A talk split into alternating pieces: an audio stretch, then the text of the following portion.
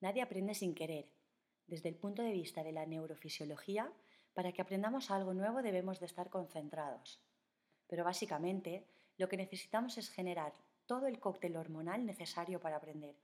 Esa dopamina, esa serotonina y, y unas poquitas más cosas.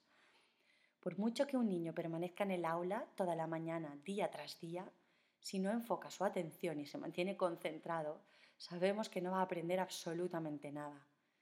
Y aunque está relacionado el interés sobre aquello que se tiene que aprender, también es fundamental la parte hormonal involucrada en el proceso de aprendizaje. Según la nutricionista Ingrid Kiefer, por muchas nueces que comamos no nos vamos a convertir en Einstein, pero resulta indiscutible que la alimentación condiciona nuestra capacidad intelectual. De ahí la importancia de qué comemos, cuándo comemos y con qué frecuencia comemos.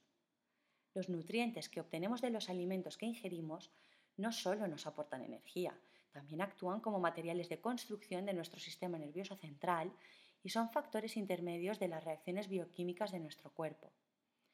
La nutrición influye de manera directa en la salud y bienestar diario, así como en el rendimiento de nuestra actividad cerebral, la memoria, el aprendizaje y la capacidad de atención. Estoy convencida que ya conocíais la importancia de la alimentación, pero no debemos subestimar el enorme poder para el desarrollo y el aprendizaje de los niños.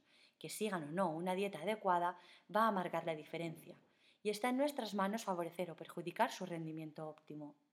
Los podemos mandar chutados al cole, con todas las herramientas necesarias para mantener unos niveles de estrés adecuados, que les permita concentrarse con facilidad y sin interferencias, y mantener su energía alta y estable durante toda la jornada.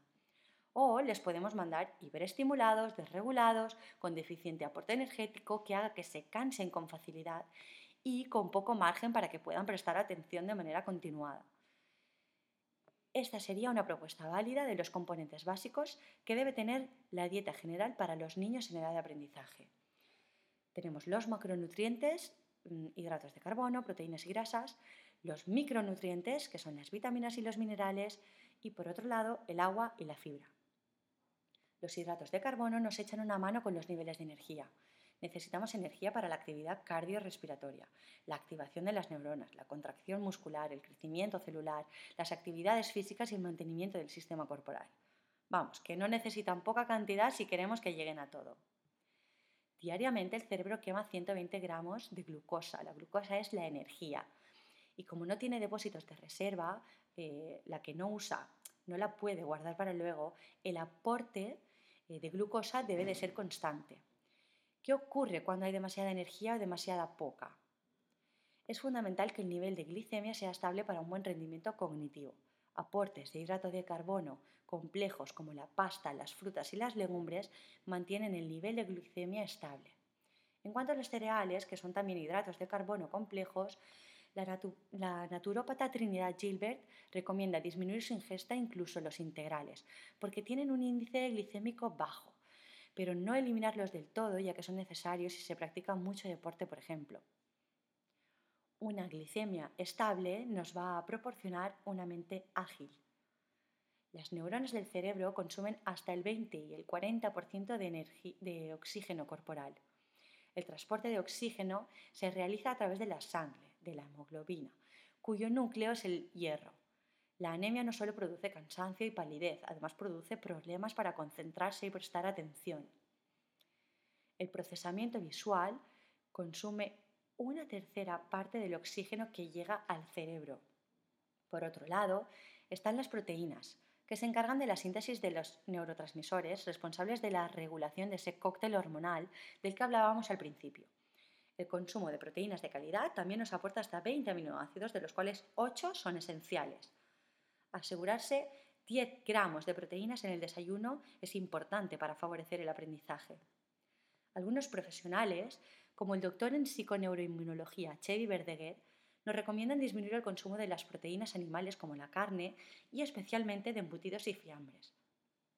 Aunque el pescado azul es una buena opción proteica, como principal fuente de proteínas debemos consumir las legumbres, que tienen alto contenido en fibra y sacian al igual que las verduras.